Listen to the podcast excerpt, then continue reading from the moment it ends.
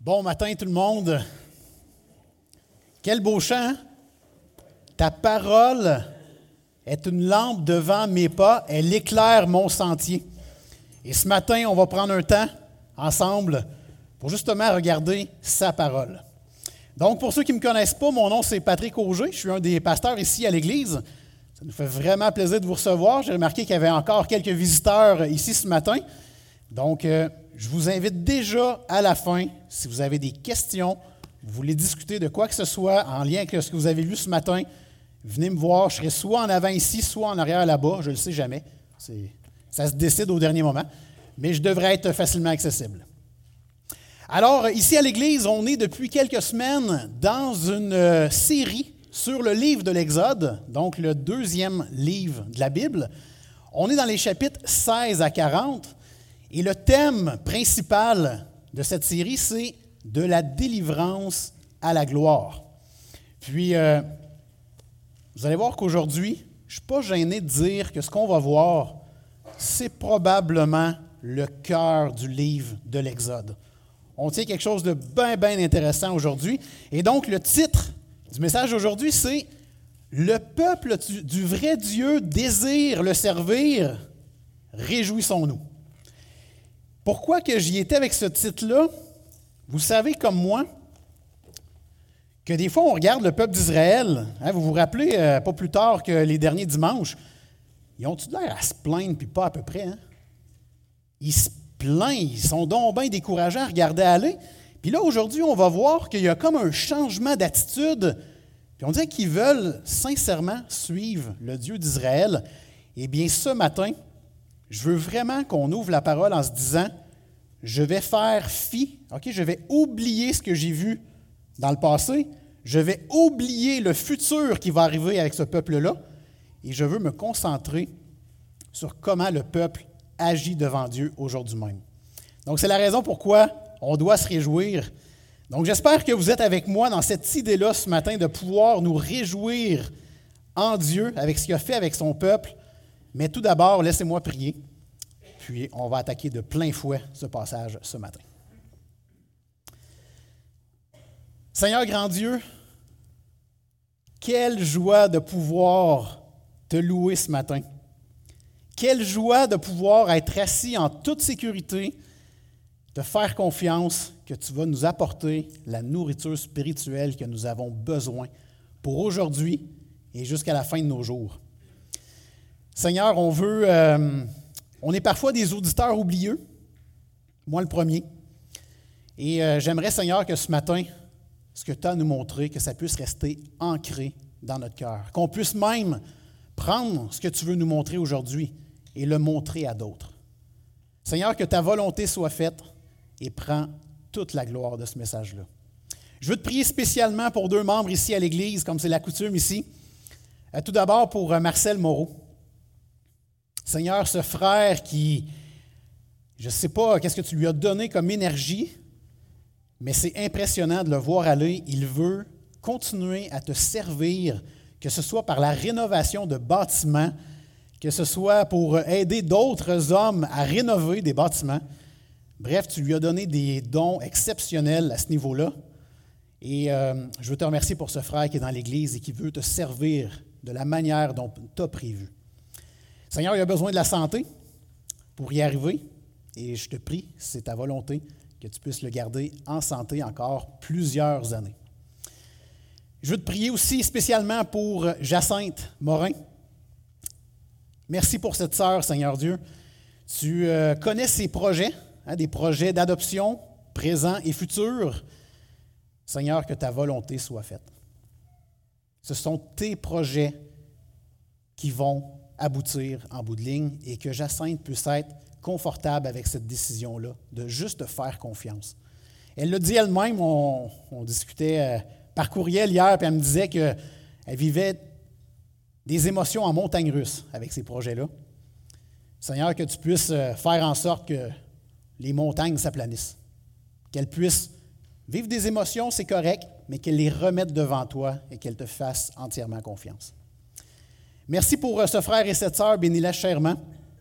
Et Seigneur, on remet tout ça dans tes mains ce matin. Merci pour Jésus qui nous a réconciliés avec toi, et on veut arriver avec un cœur purifié, heureux, dans la joie, d'apprendre des nouvelles choses sur toi ce matin. Amen.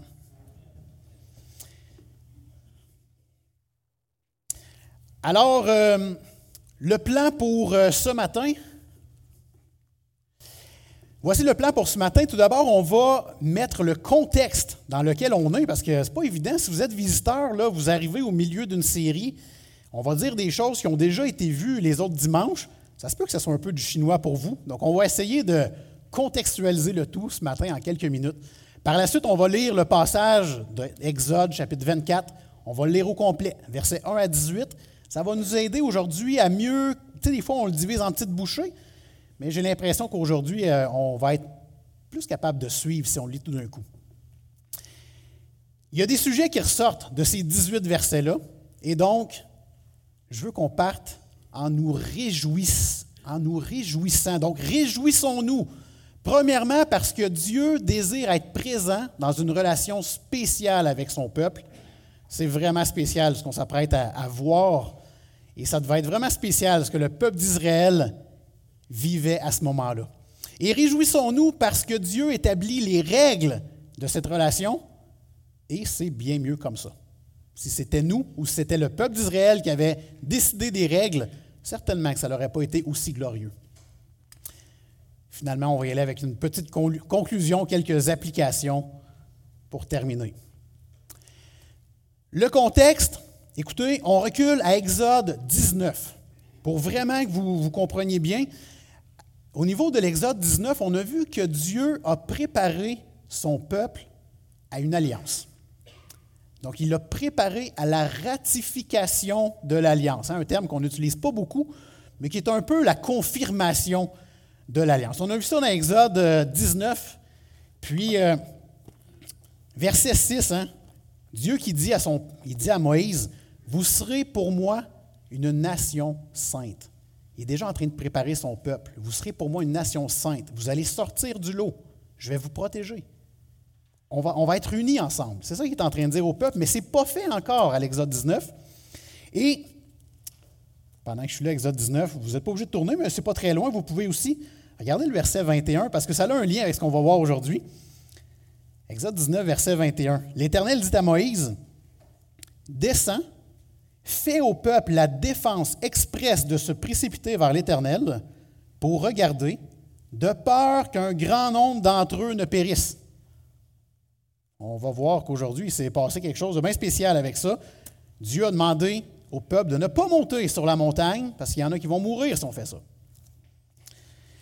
Exode 20, on a vu les dix commandements. Donc les dix commandements qui sont un peu les règles à suivre dans l'alliance. Exode 21, 22, 23, c'était l'explication de ces règles. Tout ça va se retrouver dans ce qu'on appelle le livre de l'Alliance. Mais les derniers dimanches qu'on a vus nous a préparé à ce qu'on va vivre aujourd'hui, ce, qu'on ce que le peuple d'Israël a vécu, mais ce que nous, on va comprendre davantage, ce qu'on appelle la ratification de l'Alliance. Donc, j'imagine, à part peut-être Matthieu, ce n'est pas un mot que vous utilisez souvent, le mot ratification, euh, c'est la confirmation de l'alliance. C'est le sceau de Dieu pour dire que cette alliance-là, c'est ce qu'on va suivre dorénavant. Imaginez lorsque vous achetez une maison. Vous savez que la maison va devenir à vous au moment où vous allez aller chez le notaire. Et le notaire va mettre son sceau et il va dire c'est approuvé, la maison vous appartient tant et aussi longtemps que vous n'êtes pas allé chez le notaire, vous pouvez aller vous faire des toasts dans cette maison-là, mais il y a quelque chose qui me dit que vous ne serez peut-être pas les bienvenus, n'est-ce pas? Donc, surtout s'il y a encore quelqu'un qui habite dedans. Alors, euh, évidemment que ce n'est pas votre maison tant aussi longtemps que le sceau du notaire n'a pas été mis. C'est la même chose avec Dieu. L'alliance, la ratification, le sceau se met dans Exode 24, ce qu'on va voir aujourd'hui. Alors, tournez avec moi dans Exode 24. On va je vais le lire au complet, tranquillement, puis par la suite, on va regarder euh, certains détails en lien avec ça. Vous êtes prêts? Ben, je vous sens très sérieux aujourd'hui, je, je, remarque. Là. Il va falloir changer ça au plus vite. Exode 24, chapitre, verset 1 plutôt. Dieu dit à Moïse, Monte vers l'Éternel, toi et Aaron, Nadab et Abihu, et 70 des anciens d'Israël, et vous vous prosternerez de loin. Moïse s'approchera seul de l'Éternel. Les autres ne s'approcheront pas. Et le peuple ne montera point avec lui. Moïse vint rapporter au peuple toutes les paroles de l'Éternel et toutes les lois. Le peuple entier répondit d'une même voix, et là écoutez bien ça, parce que ça revient deux fois dans le texte. Le peuple entier répondit d'une même voix, Nous ferons tout ce que l'Éternel a dit. Verset 4. Moïse écrivit toutes les paroles de l'Éternel. Puis il se leva de bon matin, et il bâtit un autel au pied de la montagne, et dressa douze pierres pour les douze tribus d'Israël. Il envoya des jeunes hommes, enfants d'Israël, pour offrir à l'Éternel des holocaustes et immoler des taureaux en sacrifice d'action de grâce. Moïse prit la moitié du sang qu'il mit dans des bassins et il répandit l'autre moitié sur l'autel. Il prit le livre de l'Alliance et le lut en présence du peuple. Ils dirent, Nous ferons tout ce que l'Éternel a dit et nous obéirons. Moïse prit le sang et il le répandit sur le peuple en disant, Voici le sang de l'alliance que l'Éternel a faite avec vous, selon toutes ses paroles. Moïse monta avec Aaron, Nadab et Abihu et soixante-dix anciens d'Israël. Ils virent le Dieu d'Israël. Sous ses pieds, c'était comme un ouvrage de saphir transparent, comme le ciel lui-même dans sa pureté. Il n'étendit point sa main sur l'élite des enfants d'Israël. Ils virent Dieu et ils mangèrent et burent. L'Éternel dit à Moïse, Monte vers moi sur la montagne et reste là. Je te donnerai des tables de pierre, la loi et les ordonnances que j'ai écrites pour leur instruction. Moïse se leva, avec Josué qui le servait, et Moïse monta sur la montagne de Dieu. Il dit aux anciens, Attendez-nous ici, jusqu'à ce que nous revenions auprès de vous. Voici, Aaron et Hur resteront avec vous. Si quelqu'un a un différent, c'est à eux qu'il s'adressera. Moïse monta sur la montagne, et la nuée couvrit la montagne. La gloire de l'Éternel reposa sur le mont Sinaï, et la nuée le couvrit pendant six jours. Le septième jour, l'Éternel appela Moïse du milieu de la nuée. L'aspect de la gloire de l'Éternel était comme un feu dévorant sur le sommet de la montagne aux yeux des enfants d'Israël. Moïse entra au milieu de la montagne, euh, au milieu de la nuée, et il monta sur la montagne. Moïse demeura sur la montagne quarante jours et quarante nuits. C'est la parole de Dieu pour ce matin. Prenons le temps de regarder ensemble différentes situations alors tout d'abord, réjouissons-nous parce que Dieu désire être présent dans une relation spéciale avec son peuple. Puis on va regarder tout d'abord la structure du texte. Vraiment intéressant ici. Regardez bien, la structure du texte, donc surtout les versets 1 à 11, a été écrite sous forme d'un chiasme. Vous avez entendu parler de ça? Un chiasme, quelque chose qu'on entend régulièrement dans la Bible. Certains euh, certaines parties de la Bible ont été écrites de cette façon-là. Alors, un, chiasme, c'est un peu une figure de style très utilisée par les Hébreux, utilisée par les Grecs également, encore utilisée par nous, c'est juste qu'on ne l'appelle pas comme ça aujourd'hui. Et bien souvent, regardez juste pour que je puisse vous montrer, bien souvent, ce qu'on voit d'un chiasme, c'est vraiment l'idée d'établir un parallèle entre différents versets, puis c'est une manière très facile de mémoriser des versets également.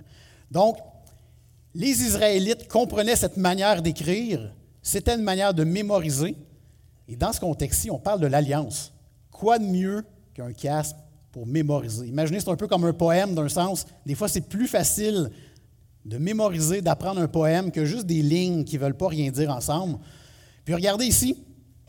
Alors, ce qu'on comprend, regardez la série A.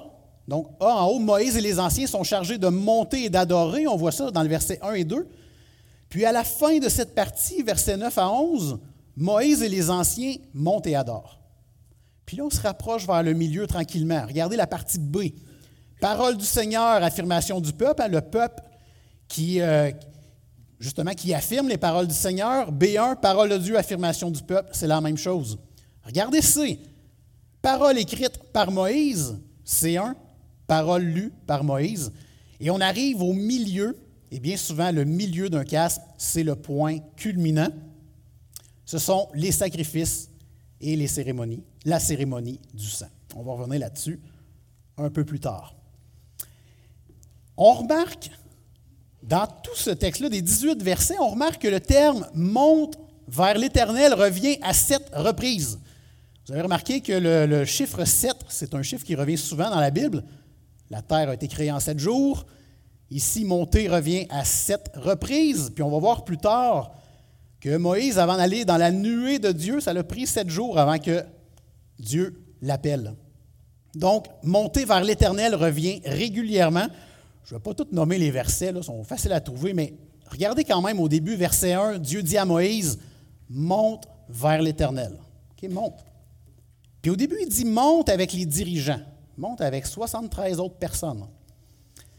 Sauf que verset 2, il dit, le peuple ne montera pas. Donc là, c'est important ça. Puis je ne pense pas que personne à ce moment-ci s'est dit, pourquoi? Pourquoi moi je ne peux pas y aller en haut? Non, non, non, non. Dieu avait préparé son peuple depuis quelque temps, et on arrive au moment que là, c'est le temps de monter, mais il le savait déjà qu'ils ne pouvaient pas monter eux autres. Bref, on voit qu'à la fin, verset 18, Moïse entra au milieu de la nuée et il monta sur la montagne. Ça doit être un moment merveilleux. J'aurais aimé être présent à ce moment-là. Mais peut-être d'entre vous, certains vous dites Ah, Dieu est sur une montagne. Donc, peut-être que pour avoir un accès à lui, je pourrais peut-être monter une montagne pour me sentir plus près de lui. Bon, quelques-uns me regardent et Voyons, Patrick, on se connaît depuis 20 ans, c'est sûr que je ne pense pas ça. Mais peut-être des visiteurs ici présents se, se posent la question Est-ce qu'on est plus près de Dieu en montant sur une montagne, sachant qu'à ce moment-là, c'est ça qui s'est passé? Alors, pour ceux qui euh, ont une vie chrétienne remplie et qui euh, lisent leur Bible assidûment, vous savez que Dieu a toujours aimé manifester sa présence dans différents lieux. Dans ce cas-ci, c'était sur la montagne, mais dès la semaine prochaine, on va voir que Dieu veut manifester sa présence dans un sanctuaire, hein, ce qu'on appelle le tabernacle. Il va vouloir manifester sa présence à cet endroit-là pour avoir un dialogue avec son peuple. On sait également que, attendez un petit peu, c'est moi qui va trop vite dans mes affaires. On sait également que Dieu, quelque temps après, va vouloir manifester sa présence dans un temple. C'est ce qu'on voit vers la fin de l'Ancien Testament et dans le Nouveau Testament. Et maintenant, Dieu manifeste sa présence de quelle manière? Par l'Église.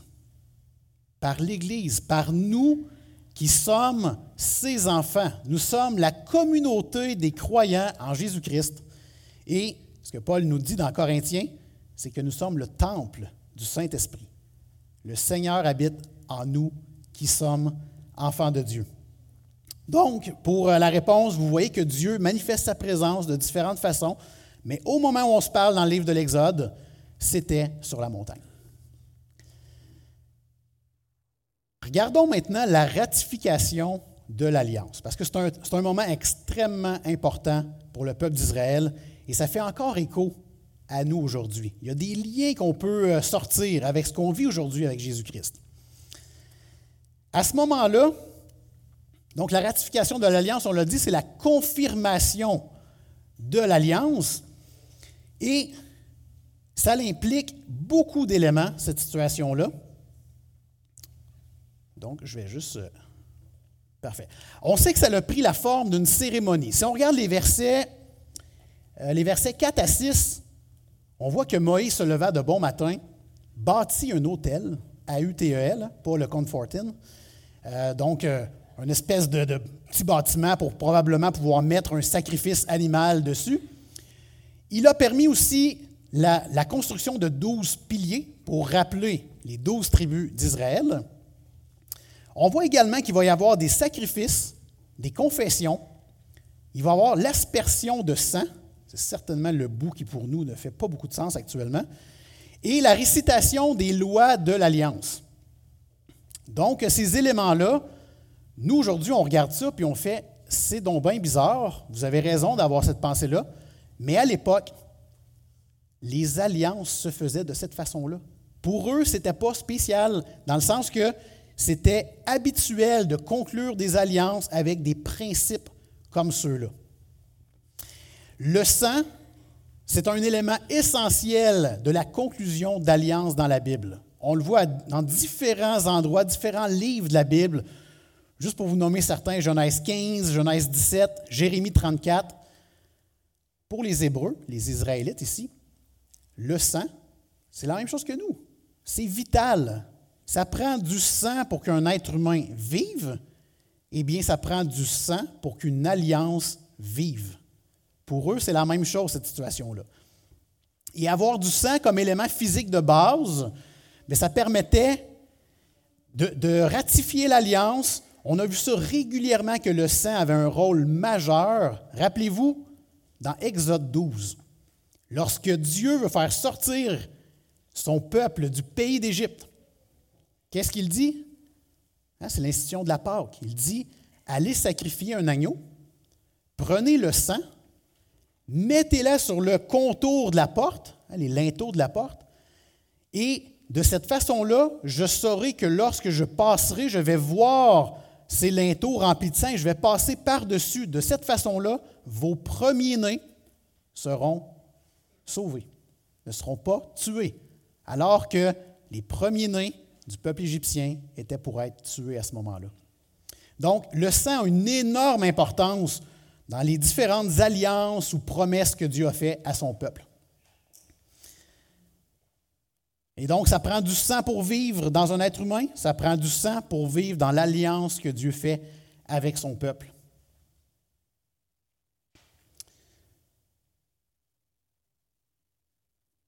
On va remarquer, même plus loin, lorsqu'on va avancer dans l'Exode, que l'aspersion du sang, ce n'est pas nouveau encore une fois. On va, voir que les sacrificateurs, dans Exode 29, on arrive bientôt, mais on va voir qu'ils reçoivent du sang sur leurs vêtements. Hein. Il y a l'aspersion du sang sur leurs vêtements pour montrer qu'ils deviennent sacrificateurs.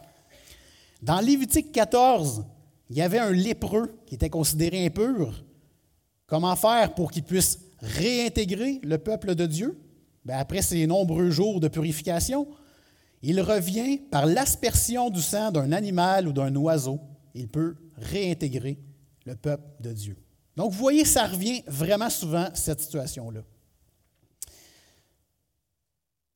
On a également, dans cette alliance-là, la lecture du livre de l'Alliance. Donc, on l'a dit tantôt, hein, c'est un peu ce qui a été mis là-dedans, euh, les dix commandements, l'explication des dix commandements, et il y a la lecture du livre de l'Alliance avant de vraiment ratifier cette alliance-là.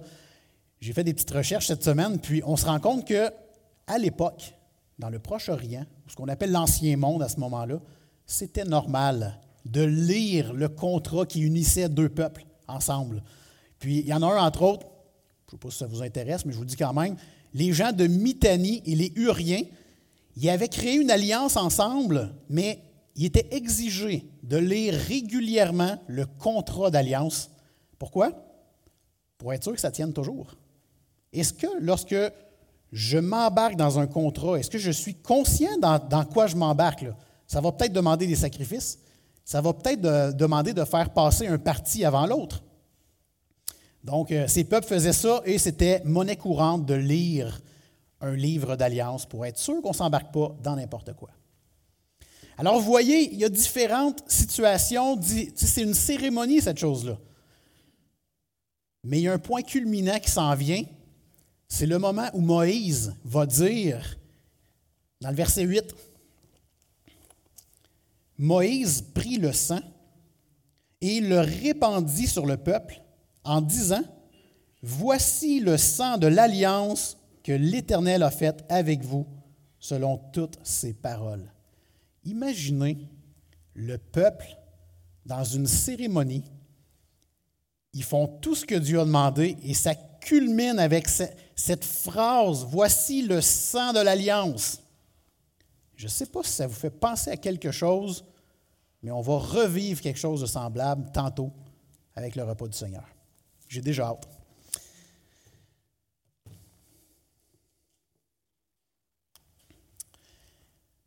Juste pour terminer avec le livre de l'Alliance, vous savez, c'était important de lire ce livre-là et Exode 24 nous apprend que c'est le livre de Dieu, c'est la parole de Dieu. Puis Paul répète des choses semblables aux Thessaloniciens. Regardez ça, un Thessaloniciens 2.13. C'est pourquoi nous rendons continuellement grâce à Dieu de ce qu'en recevant la parole de Dieu que nous avons fait entendre, vous l'avez reçue, non comme la parole des hommes, mais ainsi qu'elle l'est véritablement, comme la parole de Dieu, qui agit en vous qui croyez. Et donc, ce peuple d'Israël à cette époque-là lisait le livre de l'Alliance en se rappelant très bien que c'était la parole de Dieu accessible pour eux à cette époque-là. Et ça, ça change tout. Ton cœur est bien disposé à recevoir les promesses de Dieu lorsque tu crois que la parole de Dieu est la vérité. Et ce matin, j'ai cette Bible qui est la parole de Dieu complète. On a beaucoup plus d'éléments dans ça que le peuple d'Israël à l'époque.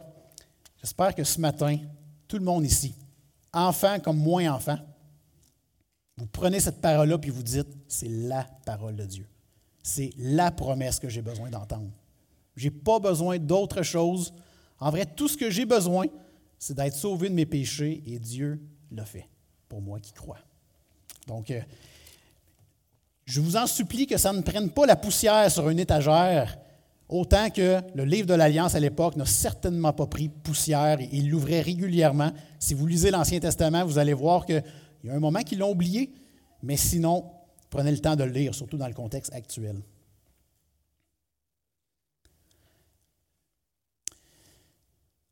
On voit au verset 10 et 11 que Moïse et certains leaders ont vu Dieu. Pourtant, on a lu tantôt qu'il n'était pas possible de voir Dieu. Est-ce qu'il y a erreur dans la Bible? D'ailleurs, on n'a pas lu encore, mais dans Exode 33, Dieu redit à Moïse, il n'est pas possible que l'homme puisse me voir. Pourtant, ici, on dit, ils virent Dieu. Puis pas juste le verset 10, le verset 11 en plus. Comment expliquer cette situation-là? Tout d'abord, retenons que le verbe voir ici, n'est pas le même verbe. Par exemple, vous parlez à quelqu'un chez vous, vous dites Hey, j'ai vu une voiture passer dans la rue. J'ai vu, c'est simple. Mais ici, c'est plus profond. Ça a un peu plus, en vrai, beaucoup plus d'intensité. Les Israélites l'utilisent, ou plutôt la langue, euh, les Hébreux ici l'utilisent quand ils veulent mettre une emphase sur ce qu'ils ont vu. Donc, euh, certainement qu'ils ont vu quelque chose de particulier.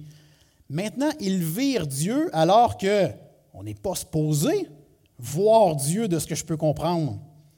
Comment expliquer cette situation-là? Eh bien, c'est probablement ce qu'on appelle une théophanie. C'est-à-dire qu'ils n'ont pas vu Dieu nécessairement dans toute, tu sais, comme vous, je vous vois présentement, je pourrais vous décrire physiquement parlant. Eux n'ont fort probablement pas pu décrire Dieu physiquement parlant, mais ils étaient capables de reconnaître que Dieu était présent. Puis, on le voit, hein, ils ne disent pas sa description, mais ils disent,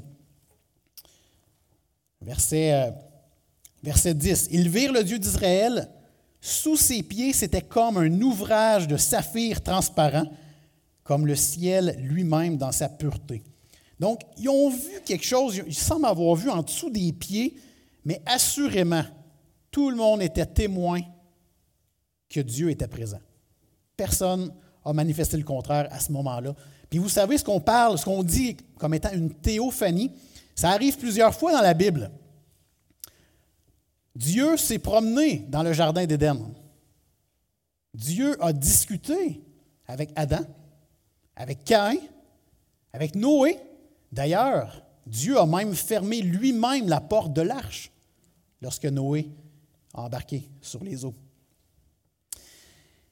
Moïse, s'il y en a un qui, euh, qui, a été témoin de la présence de Dieu, c'est bien Moïse. On a vu dans Exode 3, au mont Horeb, dans le buisson ardent.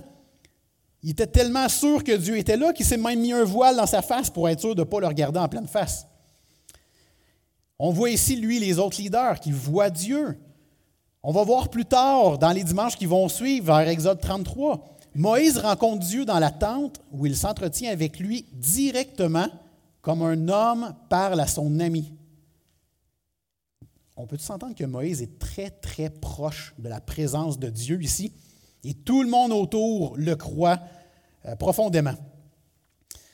Donc, on sait qu'une présence physique, en même temps, la Bible est claire, personne n'a jamais vu Dieu dans son ensemble. Donc, ce qu'il faut comprendre, c'est que la présence de Dieu était bel et bien là,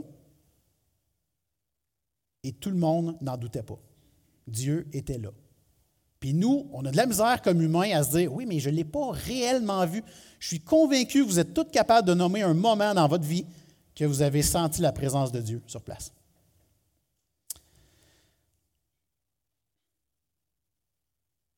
Et donc, ce que j'aime de cette partie-là, entre autres, c'est qu'après avoir vu Dieu, verset 11, une des choses, c'est que Dieu n'a pas mis sa main sur l'élite des enfants d'Israël, donc Dieu a fait grâce. Il était supposé, personne ne devait voir Dieu. Ils ont vu Dieu. Ils auraient dû mourir selon euh, Exode 19 et Exode 33. Mais dans ce cas-ci, Dieu n'a pas mis la main sur l'élite des enfants d'Israël. Et qu'est-ce qui s'est passé après? Ils virent Dieu et ils mangèrent et burent. Imaginez la scène. On vient de confirmer l'alliance. Le sang de l'alliance est versé sur vous. Vous êtes dorénavant le peuple fidèle de Dieu. Vous devez le servir. Et on conclut ça comment? En mangeant et en buvant. C'est vraiment, vraiment beau. Et ça fait référence, encore aujourd'hui, au repas du Seigneur que nous allons prendre ensemble tantôt. J'en dis pas plus pour le moment, mais j'y arrive. Nous ferons tout ce que l'Éternel a dit. On ne peut pas passer sous silence cette expression qui revient deux fois dans notre texte ce matin. Le peuple d'Israël qui dit au chapitre 4, nous ferons tout ce que l'Éternel a dit, et qui dit au chapitre 7, il rajoute, et nous obéirons. Si vous êtes comme moi, vous êtes tenté à ce moment-ci de dire, ben oui, il me semble, oui. Il me semble qu'ils vont faire tout ce que l'Éternel a dit. On connaît la suite de l'histoire, on le sait qu'ils ne le feront pas. On connaît le avant. Ils faisaient juste chialer. Ils se plaignaient contre Dieu. Pourquoi qu'ils disent cette phrase-là? Puis, on va essayer de l'appliquer à nous autres. Imaginez, vous êtes avec votre femme, votre mari, vos enfants, peu importe. La personne près de vous vous dit Hey, je te demande pardon, euh, j'ai mal agi, puis je ne veux plus recommencer. Et votre réponse, c'est Ben oui. Elle me semble, oui. Je le sais-tu pas que tu vas recommencer demain? Quelle relation que ça crée dans votre couple ou dans votre famille? On est en train de ne pas pardonner, littéralement. Imaginez chaque fois que vous faites un péché, vous vous tournez vers Dieu pour confesser votre péché. Et Dieu dit, ben oui, c'est moi qui t'ai créé là. Je le sais très bien que demain matin, à la limite demain midi, tu vas recommencer. Vous voyez, ça ne serait pas une belle relation si Dieu agissait comme ça. Dieu voit nos cœurs. Et il y a des moments en tant que croyants où nos cœurs sont purs, ils sont sincères, et comme ici présentement, si le peuple d'Israël dit, nous ferons tout ce que l'Éternel a dit, et nous lui obéirons, et que par la suite, on a Moïse qui dit, voici le sang de l'alliance que l'Éternel a faite avec vous selon ses paroles, et qui ensuite Dieu se manifeste dans sa présence, Dieu s'est réjoui d'une telle parole du peuple d'Israël. Dieu n'a pas dit oubliez ça, l'alliance, c'est sûr, vous allez repêcher, là, je, le sais, je, vous connais. Non, non, non. Il était, il se réjouissait de cette situation-là. Il a permis que l'alliance soit créée. Avez-vous déjà vécu ça, des moments où vous aviez vraiment l'impression que votre cœur était à la bonne place? Moi, je vais vous en raconter une qu'on a vécue pas plus tard que vendredi. Je n'étais même pas supposé mettre ça dans ce, texte-là. Le texte était tout prêt, mais je ne peux pas passer à côté de ça. Vendredi soir, on était quelques-uns de l'Église ici qui avons été à Victoriaville. C'est public, donc je peux en parler sans problème. Et c'était une soirée de réconciliation entre l'Église de Victoriaville et l'Église de Plessisville. Puis, on était euh, présents dans cette pièce, et je vous le dis, je ne pense pas que c'est arrivé souvent, une situation comme on a vécu vendredi soir. Imaginez la scène, les leaders de l'Église de Victo d'un côté, les leaders, les pasteurs de l'Église de Plessisville de l'autre côté. Et l'Église de Victoriaville commence, puis ils disent Chère Église de Plessisville, nous voulons vous demander pardon parce que, et là, ils nomment tous les péchés qu'ils ont faits dans les 11, 12 dernières années. L'équipe pastorale ensuite fait On vous pardonne.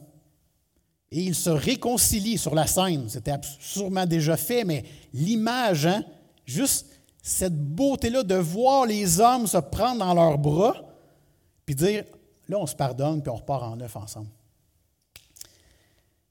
Je peux être, quelques-uns ici, nous sommes témoins qu'il y avait des cœurs à la bonne place ce soir-là.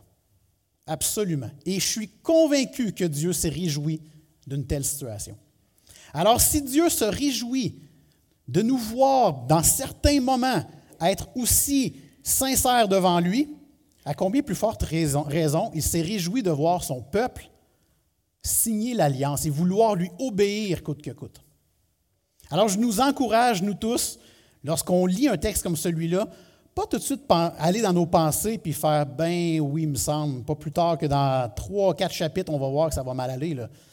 Non, non, non, non. Réjouissons-nous. Le peuple était à la bonne place à ce moment-là, puis Dieu a béni cette situation-là. Puis réfléchissons si nous aussi, on peut avoir des moments comme ça, où est-ce qu'on est à la bonne place puis que Dieu va nous bénir. Je suis convaincu qu'il y a des moyens de faire ça. En tout cas, vendredi passé, je l'ai vu, ça m'a vraiment touché. Réjouissons-nous parce que Dieu établit les règles de cette relation et c'est bien mieux comme ça. Donc, c'est Dieu qui décide. Je pense que je ne vous apprends rien ici. Des fois, on a besoin de se le rappeler, par contre. Moi, le premier dans ma vie. Et donc, dans ce cas-ci, Dieu décide de ceux qui peuvent s'approcher de lui. Alors, on remarque, puis là, vous allez voir, cette partie-là, on revient sur des petits éléments qu'on a déjà vus, mais c'est pour que vous compreniez que cette alliance-là, le propriétaire de cette alliance, c'est Dieu. Puis on va le voir dans les, les, prochains instants. Mais entre autres, il décide de ceux qui peuvent s'approcher de lui. Versets 1 et 2, on apprend que Moïse et les leaders peuvent s'approcher. Verset 2, il y a juste Moïse qui peut aller un pas plus loin. Les autres leaders sont peut-être quoi, à mi-chemin de la montagne, on ne sait pas. Et le peuple doit rester en bas de la montagne. Personne n'a dit qu'il n'était pas d'accord. C'est comme ça que Dieu le veut, puis c'est comme ça que ça va avoir lieu. Plus tard, dans les versets 17, 18, bien, on voit que Dieu se manifeste dans une nuée de gloire. C'est Dieu qui décide de comment il veut bien montrer sa présence. Dieu reçoit les sacrifices. À lui la gloire. Et le peuple d'Israël avait compris ça à ce moment-là. C'est à l'Éternel qu'on offre les sacrifices. On n'oublie pas qu'il y a eu un temps de préparation pour en arriver au point ultime d'aujourd'hui. Et vous savez, c'est normal d'offrir les sacrifices à Dieu. La seule, je veux dire la personne, hein, seul Dieu a le droit de se glorifier. On pourrait être jaloux de cette situation-là. On aimerait, nous aussi, pouvoir se glorifier. On ne peut pas. Seul le Créateur du monde peut avoir la gloire. Et Jésus lui-même montre à ses disciples, dans Matthieu 6, quand il montre à ses disciples comment prier, hein, le Notre Père. À la fin, qu'est-ce qu'il dit? Car c'est à toi, il parle à son Père, car c'est à toi qu'appartiennent dans tous les siècles, pas juste ceux qui s'en viennent, mais passés aussi, le règne, la puissance et la gloire. C'est à Dieu qu'elle va cette gloire-là. Il est en train de le montrer ici par les sacrifices que le peuple lui faisait. C'est Dieu qui décide de l'alliance. En tout point, l'alliance a été décidée par Dieu lui-même. Puis on se rappelle, on a vu ça dans les derniers dimanches. Ça faisait du sens pour les Israélites. C'est le principe du suzerain avec ses vassaux. Vous vous rappelez hein, de ce, thème-là? Le suzerain Donc, autrement dit, celui qui reçoit l'hommage, c'est le suzerain, puis suzerain vient du, mot souverain. Et celui qui rend l'hommage est appelé le vassal, c'est-à-dire un serviteur. C'est une alliance normale à l'époque et Dieu fait ce genre d'alliance avec son peuple. En échange, lorsque cette alliance-là est créée, le suzerain peut décider d'octroyer des privilèges. Ce n'est pas toujours des beaux privilèges, ça peut être une relation d'esclavage. Dans 1 Samuel 11, c'est ce qui a failli arriver. Le peuple se tourne vers un roi et ils lui disent Fais alliance avec nous et nous te suivrons, nous t'écouterons. Le roi dit Oh, intéressant. La seule chose que je vais vous demander, c'est que je vais vous crever l'œil droit. Puis heureusement, Dieu en a prévu autrement, c'est jamais arrivé finalement. Mais c'est pour vous dire que la relation d'alliance qui s'apprêtait à avoir ici était fort probablement une relation d'esclavage. Donc ça peut être une relation vraiment exécrable, comme ce qu'on s'apprêtait à avoir là, mais ça peut être aussi une relation très bénéfique, comme le peuple d'Israël avec Dieu et comme nous avec Dieu. Dieu décide de la manière dont il se fait voir alors, euh, on, le dit euh, en long et en large durant ce texte, mais pour confirmer et célébrer la nouvelle relation établie entre Dieu et les Israélites, Moïse et d'autres dirigeants montent sur le mont Sinaï. Ils sont récompensés par une vision remarquable de la présence de Dieu. C'est sur la montagne que Dieu veut bien donner les commandements sous forme de table. Hein. On, parle qu'il va y avoir deux tables euh, deux tables de pierre, donc le livre du Deutéronome nous dit que les deux tables de pierre vont être écrites par, en vrai, Exode 31, écrites par le doigt de Dieu. Les tables de pierre ont été écrites par le doigt de Dieu. C'est miraculeux ce qui se passe là. Et euh, certains commentaires disaient, les deux tables, c'est pas nécessairement une table écrite quelque chose et l'autre table écrite autre chose. C'est peut-être une copie de l'un et de l'autre, Évidemment qu'on n'a pas la preuve, les tables ont été brisées, hein, ce qu'on va voir euh, plus tard, mais ça faisait du sens. À l'époque, il n'y avait pas d'imprimerie, pas d'imprimante, et donc il arrivait qu'il faisait la copie d'un texte sur euh, une autre table de pierre dans ce contexte-ci. Bref, information intéressante à savoir, mais on euh, n'a pas la certitude que c'était ça réellement. Ce qu'on sait, c'est qu'il y avait deux tables de pierre et que Dieu a écrit dessus. Dieu utilise encore la formule des sept jours pour se manifester, pour se faire voir, par Moïse, entre autres. Encore là, les Israélites, pour eux, ça fait du sens. Leur calendrier a sept jours, la création a sept jours. Donc, d'arriver avec sept jours avant le point culminant de voir Moïse aller dans la nuée, tout ça fait du sens pour eux. Et encore là, ben, c'est Dieu qui a décidé que c'était pour être comme ça. À la fin de notre texte, on voit que Moïse est resté 40 jours et 40 nuits sur la montagne. Dans un autre, ben, Exode 34 va nous dire que le tout s'est fait sans manger ni boire. Et puis certainement que les 40 jours et 40 nuits sans manger ni boire vous fait penser à une histoire dans le Nouveau Testament. Lorsque Jésus a été tenté par le diable, il a été 40 jours et 40 nuits sans manger ni boire. Le diable a tenté de le tenter justement. Comment Jésus répondait? Toujours avec la parole de Dieu. Toutes ces répliques provenaient de la parole de Dieu. Et c'est un exemple pour nous, quand on a des questionnements, il y a des arguments, des, gens qui veulent peut-être un peu détruire notre foi. Bien, lorsqu'on lit notre parole, on est capable de répondre à ce genre d'arguments. Mais il y a plus que ça. Hein? Oui, on, voit que ça a un lien avec Jésus euh, qui s'est fait tenter, mais rappelez-vous aussi Jésus et Moïse sur une montagne. Est-ce que vous vous rappelez de ça? Jésus et Moïse, dans Matthieu 17, les deux et Élie sont sur la montagne avec euh, des apôtres. La nuée de gloire descend sur le sommet de la montagne et on entend une voix qui dit, Celui-ci est mon fils bien-aimé en qui j'ai mis toute mon affection, écoutez-le. Voyez-vous le beau lien qu'on a ici entre Moïse et Jésus? Moïse qui est encore sur une montagne, mais cette fois-ci avec Jésus.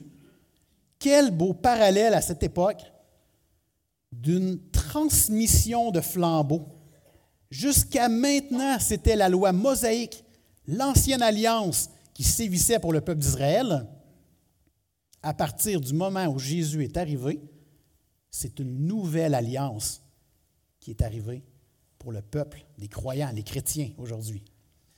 Donc, c'est tellement beau de pouvoir voir dans l'Ancien Testament des éléments qui se répercutent dans le Nouveau Testament. Dieu fait bien les choses, ça ne peut pas venir de personne d'entre nous, ce genre de situation-là. Et en plus, ça accomplit hein, cette partie-là où est-ce que Moïse et Jésus étaient sur une montagne, ça accomplit la prophétie de Moïse.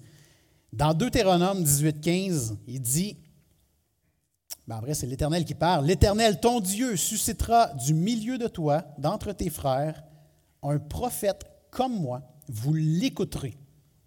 Jésus, c'est le grand prophète dont Moïse a prédit sa venue. C'est exceptionnel. C'est miraculeux, cette situation-là. Conclusion. La relation d'alliance est initié par la grâce de Dieu et non par l'obéissance humaine. Donc, ce qu'il faut comprendre, c'est que oui, Dieu nous demande d'obéir à sa parole, mais ce n'est pas ça qui a créé l'alliance. Dieu a créé l'alliance, le peuple doit obéir, mais l'obéissance, c'est le résultat. Ce n'est pas parce que tu obéis que tu es dans l'alliance. C'est parce que Dieu a décidé que tu sois dans l'alliance que ça devient juste normal d'obéir à sa parole par la suite. Puis, euh, vous savez, pour aller à Dieu, personne d'entre nous est capable de le faire par nous-mêmes. Il y a un fossé qui nous sépare entre le Dieu qui est parfait et nous qui sommes pécheurs, complètement imparfaits. Le trou est tellement grand que ça prend quelque chose ou quelqu'un pour faire le pont entre nous deux. Parlant de pont, pour que vous ayez une image très claire, pensez au pont La Violette. J'aurais pu prendre un pont un petit peu plus, je euh, je sais pas, moi, celui de San Francisco, par exemple. Mais on va prendre le pont La Violette. Il nous parle. Le pont La Violette, c'est le plus long pont à charpente métallique au Québec. C'est mes petites recherches cette semaine. Il y a eu des dizaines d'entrepreneurs qui ont construit ce pont-là. Il y a 34 piliers qui le soutiennent. 28 000 tonnes d'acier qui, a servi à la construction. En 1964, lorsqu'il a été construit, ça a coûté 50 millions. En dollars d'aujourd'hui, c'est 476 millions de dollars si on reconstruisait le même pont.